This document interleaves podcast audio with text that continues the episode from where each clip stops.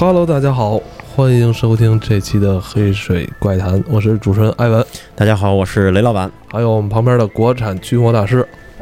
大家好，我是一起哈皮的老罗。国产不行不行，我他妈说的，因为我有时候说话别人都信，你知道吗？我操！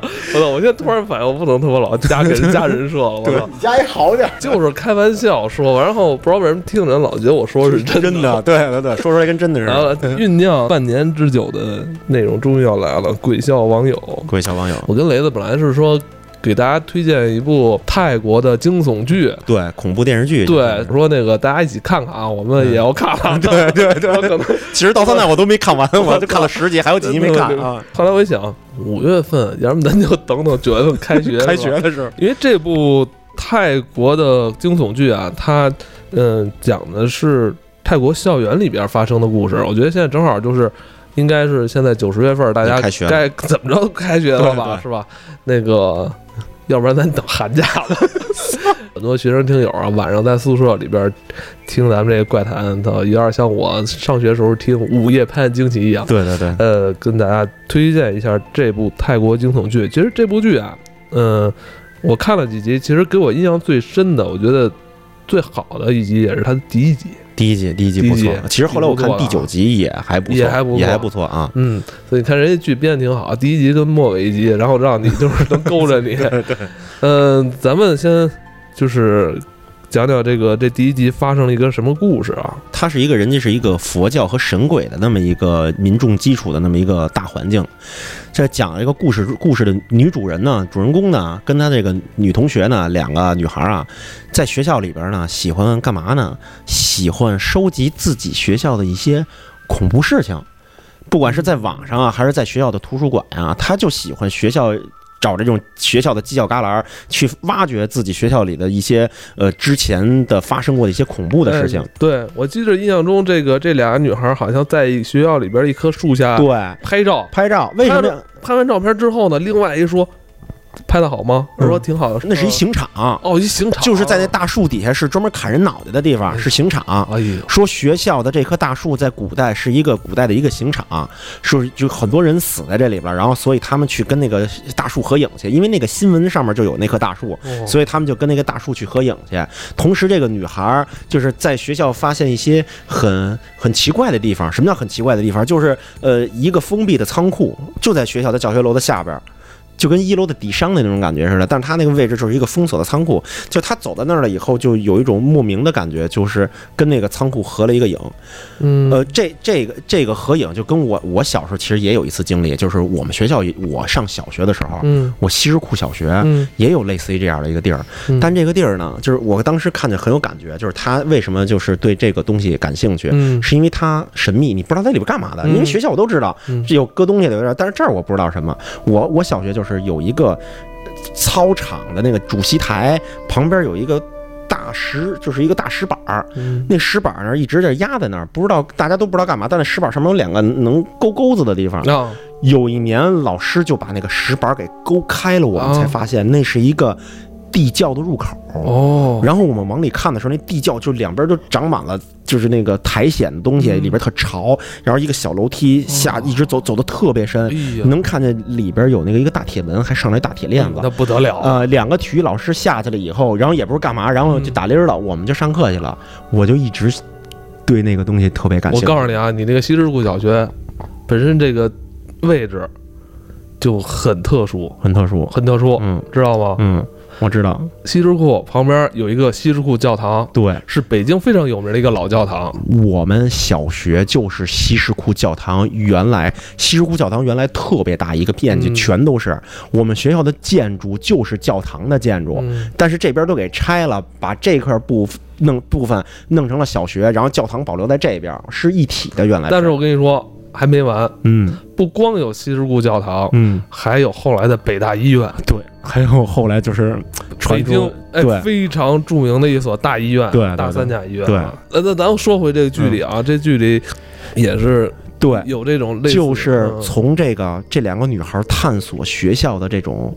恐怖传闻也是想找一些这种传闻的东西去看，就喜欢这个东西。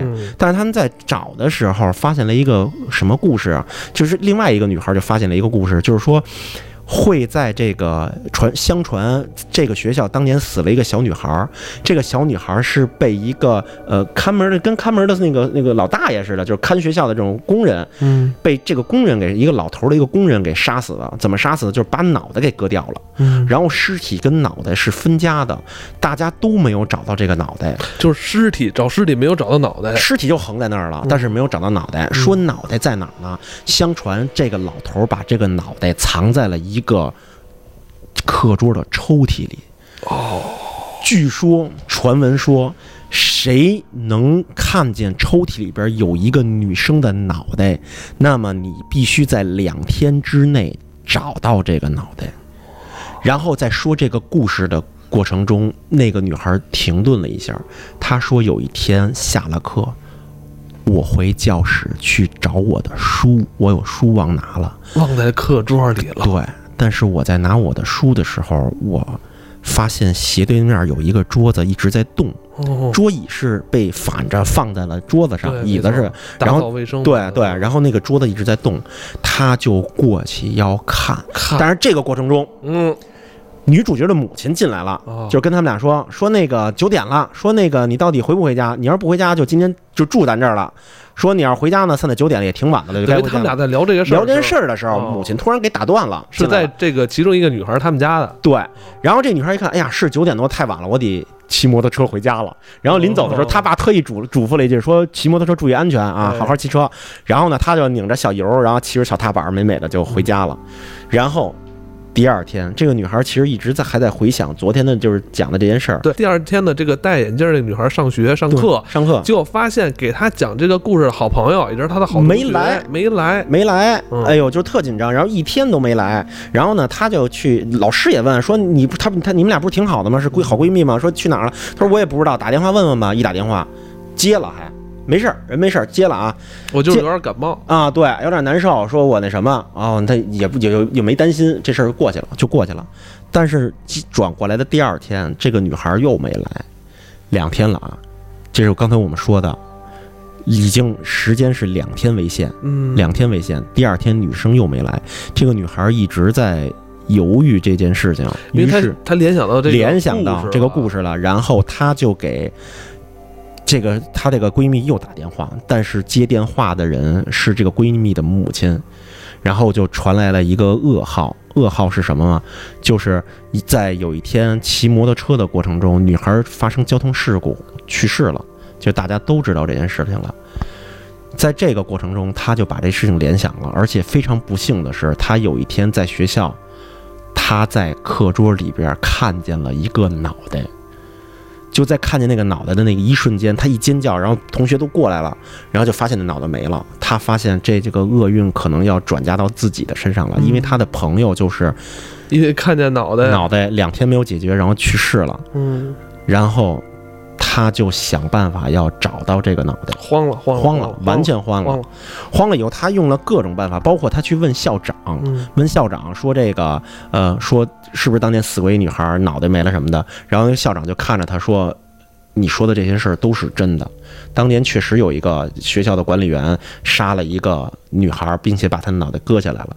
但是我不相信说什么找到脑袋几天找不着，然后。”就要就就就要这人就要没命，就这个传闻，校长不相信。这个校长也挺讨厌，你不相信你就直接否决，你就否决着，你说没这事儿不完了吗？就给孩子那么大压力。说还真是有这个，对对。然后呢这孩子这压力就更大了。后来呢，我觉得这就是有点有病乱投医了，有点有病乱投医。为什么？他实在没辙了，想了一办法，他玩了一个背仙儿。他觉得自己找不着，他要请一个仙儿来帮他找这个。背仙儿笔仙儿是不是都是一回事儿？不是，都是通过他们这些什么东南亚国家传出来的。好像是，好像是，是吧？最早了解到这个的时候，我是看一个韩国的电影叫《笔仙儿》。嗯，我是通过泰国的。其实这个这个不管是。杯子、碟子、碗什么的，它其实是只是一个戒指，它只是一个戒指。就是你要请杯仙的时候，你底下要要要一个弄一个大跟棋盘似的东西，上面有好多字。然后呢，你要就是请这个地儿叫叫杯仙杯仙怎么着怎么着，我请你怎么着怎么着，你现在要这个就是注入在我的这个笔里边，或者注入在我的杯子里边，然后我的手就放在上面，然后然后就说我有问题要请教你，你可以回答我吗？然后。当就是就是仙儿要是来的话，这东西就自己冻上了啊，就那意思，就啊跑到是，就是说那说你现在在吗？然后跑跑到在，我我现在在呢。反正他也进行这么一个仪式仪式，对，他就通过这个，但是他就是通过这个把厄运就带到了自己的身上。呃，就是背仙儿告诉他一个什么什么事儿呢？嗯，就是说当年那几个女孩儿就在玩这个，这死了这个女孩跟几个同学就在玩这个背仙儿。就在玩这个背仙儿，玩背仙儿的过程中呢，真的把仙儿给招来了。在招来的过程中呢，然后这个问问这个背仙儿说：“呃，你在我杯子里吗？”他说在。说那个你是那个这儿的鬼吗？说是。说那个你是这儿的原来的刽子手吗？说是。然后说那说那你在这儿干嘛呢？然后就就。就这鬼就已经疯狂起来了，就是杯子一直在指几个东西，这几个东西拼在一起是一个死字儿，然后这这几个孩子当时就吓傻了。就在这个过程中，那个宿管来了，就是这个管理员来了，叭进来了，说进来了，说你们在这干嘛呢？说已经放学了，说你们怎么还藏在这屋里干嘛呢？什么的啊？他们几个一开始慌了，慌了的过程中呢，他们草草的就把这东西都给收起来了，把杯子赶紧给搁在旁边桌子上，然后就说说你们现在必须得走，说说我现在必须走，必须走。然后就在这个过程中的时候，这个老头突然就停顿了，不说话了，就停顿不说话了。停顿不说话的时候呢？就直接倒倒地上了，这抽上了。说我操，说说那个，说那说说说爷爷你怎么了？怎么犯病了？怎么犯病了？但是但是但是犯着犯着，这这老头不动会儿了，自己又起来了。起来了以后，从兜里掏出来一把刀，关键这一把水果刀，对，折叠的那种水果刀，折开了，折开了以后，一刀就捅在那女孩的这个胸口那点了，然后那。旁边那个几个孩子都给吓跑了，然后这个女孩就一歪，那老头就直接摁着脑袋，就直接把这个女孩的脑袋给割下来了。割来以后，然后这老头就走了。然后这个就是这个女主人这个请的笔仙让她看见的这个事情。对，这就是这个怎么说呢？这个这个校园传闻的由来。由来对，让他真实的还原了一下，就是用三维立体的形式，直接给他看了一遍。嗯，然后他发现。原来这个呃，这个女孩是这么着死的，然后呢，这然后他在一次做噩梦的时候，他发现这个这个女鬼有一个什么诉求啊？就是说得帮助这个女鬼，就是当年那个女孩找到这个脑袋，然后因为那个女孩在噩梦里边就在黑板上写了几个字，就是帮帮我。然后这女的就这女孩就觉得有一种使命感，我必须要找到这个脑袋，也是给她一定勇气。对，然后她就是通过这个这个尸体，当时给她留的一个信息，就是给她指了一个方向，她就跟了出去，发现这个老头拎着这个脑袋，一直走到了她当初觉得很奇怪的那个仓库那点儿，就之前还跟仓库那儿合影。哦，他发现这老头进这个仓库了。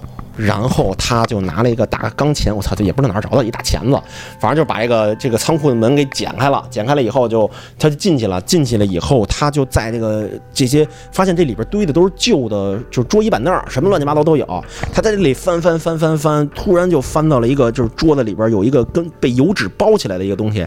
然后他拿出来以后，发现是一个风干了的一个人的头。嗯，他当时就是就这这女孩就完全就已经就就吓得都已经抖起来了。然后他就抱着头一直在念经。一直在念经，在念经的过程中，就是镜头是一个角度，就是拍着他念经的这个角度的后边，是一个拿着刀的一个刽子手，在他脑袋后边在比划这刀。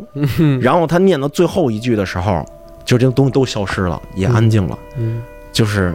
他觉得自己帮助这个女孩超度超度了，然后找到了脑袋了，然后他把这个脑袋埋在了地上，埋在埋在了地里，这埋在地上，我就是就还是那棵大树那点儿，他埋了埋了。以后呢，就等于就是他觉得这件事就完了，完了以后呢，第二天早上起来他回家。回家，他爸妈都急疯了，说给你打电话你也不接，说这个说那一晚上你去哪儿了？然后就在这个过程中，他就因为你知道，你看到这儿的时候，你会觉得哦，这结束了，圆满了，非常好的一个圆满的。但是如果真的就圆满了，这就不是泰剧，就不是泰剧，就没意思了。然后就是他搂着自己的母亲，就是就是依偎在这个怀里，找到这种温暖的这种感觉的时候，觉得也是跟咱们想的这一切都结束的过程中，旁边的一个杯子掉在了地上。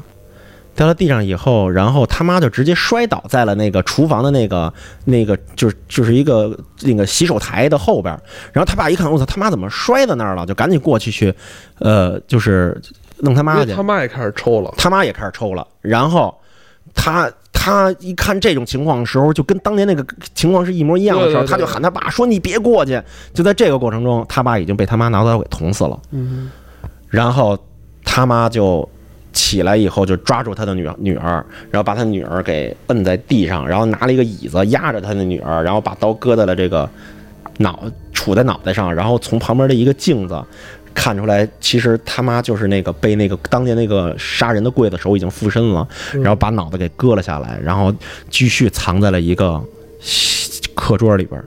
然后这个脑袋就在那儿等待着下一个人去帮他发现他的脑袋，然后这个故事就结束了。哎，我但我记得就是她那个闺蜜好像是没死吧？她那闺蜜就是出车祸死了，是出车呃，对，她闺蜜是出车祸死死了，跟这个没关系，她就是一个正常的一个出车祸，她的闺蜜也没有看到什么脑袋。嗯，后来我就琢磨这事儿，说为什么这泰国的这个这怎么说？他们对于恐怖啊、惊悚这种文化这种热爱，你知道我在那个酒店里边，你知道吗？他们不是能收到那个有些那种电影台吗？好像是当地好像叫就是他们当地的一个一个电台，就电视台，然后 会他妈二十四小时连播恐怖片，各种老惊悚片，让你二十四小时连看他妈各种恐怖片的呀！这还真奇怪，就跟有点像咱们国家这两年这种轻宫剧似的。对对对，是一种流行的趋势，而且一直在趋势下去。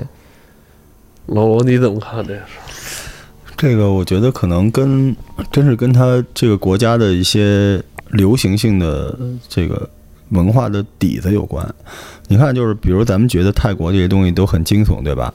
但泰国人看中国的戏，我当时我有几个泰国朋友啊，就是确定是男性的朋友，他就特别害怕看什么《三国》《水浒》，因为动不动就是那个大刀片直接把头砍下来了，他们觉得特别血腥。但中国人觉得这是英雄。对对对，你看中国就是所有古代的传说。只有几个什么《西厢记》是男欢女爱，其他全是砍人。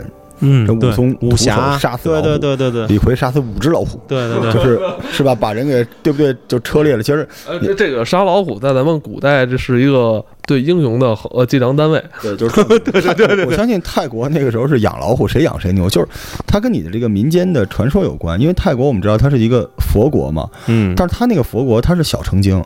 嗯，就是佛教是有南传北传的阶段的，但是泰国都没赶上。他的那个泰国的那个佛教受极大的印度教的那个影响，而且包括中国的这种巫术的影响。对对对。所以你看泰国，比如说您去肯定要去看那个四面佛，对吧？对。但四，但你肯定知道四面佛，对吧？但四面佛根本不是佛呀，他是个神。对，所以换句话说，你知道吗？就是如果啊，佛祖真在印度，他早气死了。你看泰国全是养小鬼什么之类的，你看中国，这佛居然跟玉皇大帝在一起。对，就就是道教，而且你说道教都在一起，就是民间传说。你看《西游记》这东西，如果佛祖真有，早就气死了。而且你说未来佛那么著名的弥勒佛，在中国是布袋和尚，嗯，对吧？所以实际上他受当地的影响特别大。而泰国，我觉得影响他对于。佛教流行性的民间故事里面有大大量的跟中国巫术有关的东西，嗯，所以他们认为这就是正常的。就也许宗教的发达，并不能造成大家对佛的这个笃信，但是能够让这种鬼神的这种东西可以变成一个主流的文化，嗯，就看起来是佛教，但是其实泰国我们知道佛牌，就你说那对。佛牌里有一部分是佛教，但绝大多数跟佛教没关系。对对对，对吧？它就是神怪嘛。只是神怪到了头之后，而且你像东南亚，咱别说泰国，东南亚全是这种。流行这个妖鬼神毒这种东西，对对对，真的，我一说东南亚什么，就是泰国、马来西亚、印尼那一片，就是老我我其实我对他们的文化其实挺害怕的。您都别说东南亚了，你记不记得《笑傲江湖》里边那个南凤凰、灵符通？嗯，云南，咱们中国所有的武侠小说，云南。全是做这种毒的，对对对对对，就是它越往南这个地方，这个东西其实不管是佛教、道教都是一个道理。就那种地方本身，你像它当地有什么？你看咱东北的民间传说，全是熊瞎子、熊瞎子、熊瞎子，因为只有熊瞎子和人参，对，是吧？泰国就是东南亚那个地方，到处都是蝎子、毒蛇这种东西，所以它你看它做法用的那东西。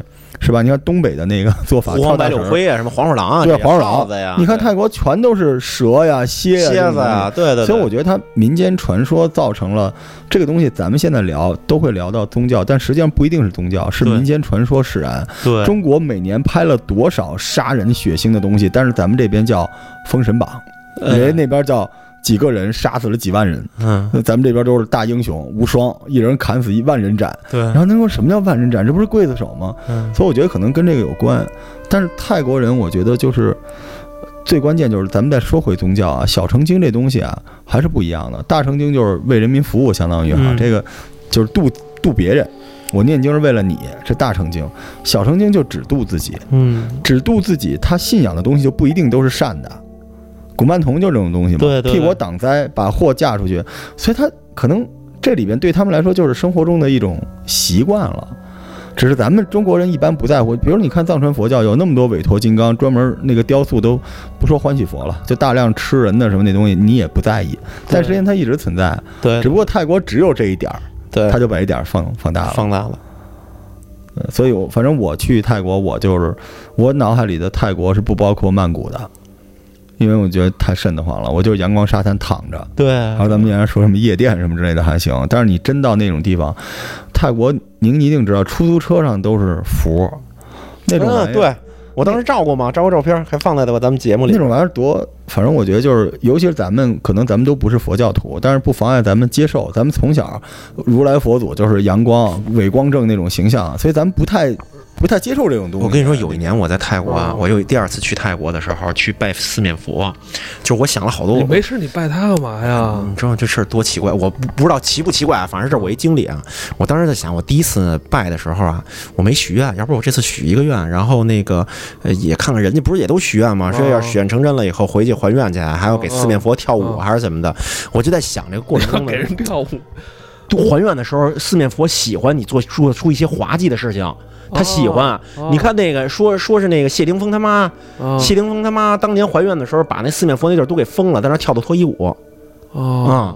好多就是在拜四面佛的那个地方，你能看见好多人就是跳舞，跳完了以后说那个那人就说啊，说这位先生已经还完愿了，说下一个位，然后再过来几个，然后那都是大老板请的人上那跳舞还愿用的。跳的好一些还是跳的滑稽一些？滑稽一些，最好滑稽一些，越滑稽越好啊！你跳脱衣舞，你露着屁股跳都可以，只要能让四面佛喜欢就成。但是那天你跳了没有？你听着，但是那天我感觉我的思绪稍微有点乱的时候，我手我忘了手上掉一东西，掉了什么东西我忘了。但是我刚上人那取完香，那香是可以就是领的。去那领香，领完香，我这姿势好像没拿的什么不对，那香直接杵我杵我脸上了。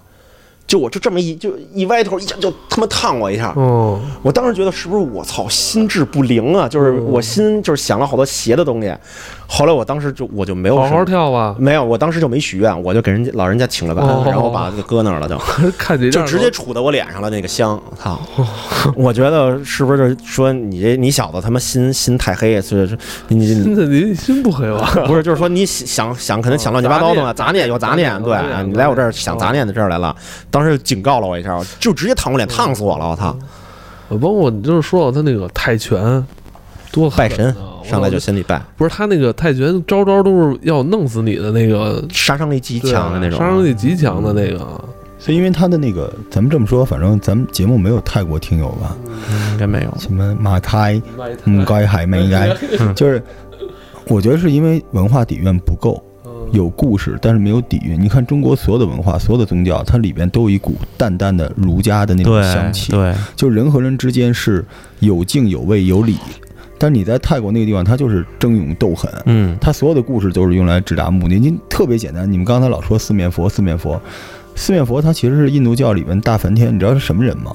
他不是咱们想象中那个求求财得财的观世音，他他妈是战神，嗯，他是印度教三大战神，他相当于教鞭，是专门。就是相当于咱们这边，你说这么说应该像地藏王，你没事会拜地藏王吗？他专门就是血祭的那种，所以他虽然灵，但是中国人他本着你在你的神仙体系里活得挺好，对吧？你又不是玩战神那个游戏嘛？你在你的体系里边，佛都是向善，让你通过今生的业障来保别人，对吧？嗯，泰式按摩多好啊，弄的还 有好的一面吗？当然肯定有了，咱们这不是聊的？我觉得他的有些地方也挺极致的，恨不得泰拳能打死你，那边就那个按。摸给你调养，肯定有好的。咱们现在聊的他，我觉得这个底蕴差点意思，可能还是说他从宗教衍生出来的神怪，包括一些你像竞技类，尤其是这种搏斗类，它本身就特别能体现这个民族这东西，对吧？你看中国这武术，是吧？你要真让武术跟那种搏击的打，那那确实打不了，因为武术讲究的是道。对，看那个托尼贾，我打，我就觉得他打太狠了。咱就这么说吧，就是咱们这么比较可能不合适啊。就你说泰国的这个，就是咱们说搏斗，你就想托尼贾的电影，就泰拳那电影，你再去看看周润发演的这个《卧虎藏龙》，衣过不沾身。对，这个这就是区别。所以神怪对中国来说，咱们聊的是《西游记》，就是大家开着玩笑逗着逼就取经了，对吧？泰国那边就是你看到的所有的这个鬼笑网友这种东西，就是我觉得我们没办法说文化的高低，但是我们能解释一下，就可能还是那边就是太刺激了这种东西。哎，你觉得跟地域有关系吗？我觉得好些时候跟地域气候吧，完全就是地域决定论嘛，就是它那个地域。等地域整个东南亚的人人种、长相、性格都是这样，对对，就包括你说过以前，他们应该算是山民，是吧？对他们活得多难呀！你在在中国是有耕种的，你你你大不了就是你在地上挖一坑，你只要对付点黄鼠狼、熊瞎子就完事儿。你在泰国那个雨林里面全是毒蝎，你怎么生存啊？所以那人不争勇斗狠能行吗？你就说他们多少多少年之后才开始穿鞋的，特别明显，中国人是追求舒适了，对，但是那。那边人还在追求生存，所以你现在体现出来的东西都是那种特别极致刺激，就是比如特别简单，鬼笑网友这种东西，中国大陆不能拍。当然，咱们也会吐槽说建国之后不能成精，但为什么？是为了舒服，意思意思完了。对对，不追求无限级的刺激，用血来刺激你。对，当然你会觉得题材有禁忌，可是难道他们这么做不对吗？你会让你的孩子看鬼笑网友吗？对，你都看什么我爸我妈什么之类的，对吧？家有儿女。所以我觉得文化的厚重有它的好处。包括你像那边什么越南、缅甸，对，我觉得都是赛着一个比一个狠，对对，一个比一个狠，一个比一个狠啊，而且。但是你看，中国就是我消灭你干什么，在你脑门上点一下，你就被封印了。在那边什么大竹签子直接把你穿进去。对，你说是不是这道理？而且你看他们那陷阱，他们热带雨林里边查到那陷阱跟咱们那陷阱都不一样。对啊，他陷阱都特别毒。不是你。您说这个真是，就是咱们中国，比如说咱们打仗，最后我是为了让你丧失战斗能力，对，退出赛场。他那就是直接就是特别狠的消灭你，对，彻底消灭你。对，所以我觉得这个就是你你很难说这个和宗教和文化有直接的关系，但我觉得它还是有关系。对，对，所以我我不太理解，就是说我们从中国大陆这种泱泱大国的人跑到泰国去追求宗教上信仰上的某种。内心的平静，当然，除非你本来没有信仰，你在那儿信了，那很正常。那你说为什么香港人之前去那儿？你知道为什么吗？因为当时来大陆要办证啊。那个时代那些人他追求宗教信仰，印度已经没有佛教了。对，那他信佛，你来五台山省事儿，还是去泰国省事儿？肯定去泰国省事儿。对对对对对，我觉得是有这关系。对对对，你看这两年好像再去拜什么什么什么神的少了点儿了，对吧？都是当时比较多嘛。而且还有一点就是。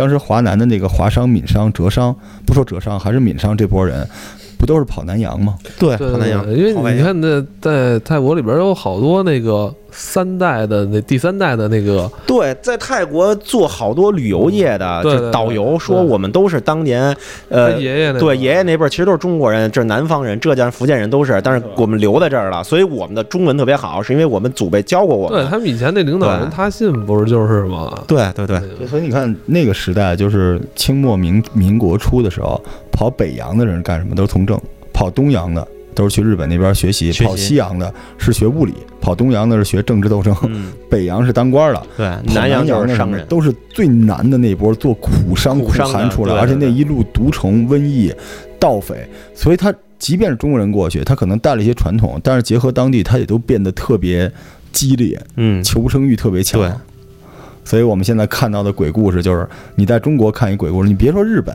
日本看半天，你从鬼故事里看不出宗教。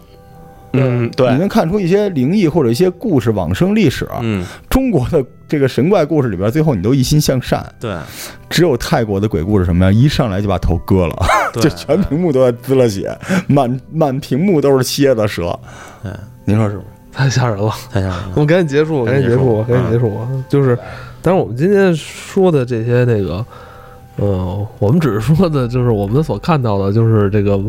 文化产品里边的一些东西，对对对对，开始按摩。我跟你说，今我必须我得减一点儿，你这攻击性太强。泰国旅游局，我操，这个肯定会。我晚上我们家就明儿你可能见不着我了，但要逮我的人太多了，他不一定逮得着我。对。因为你是有法力的。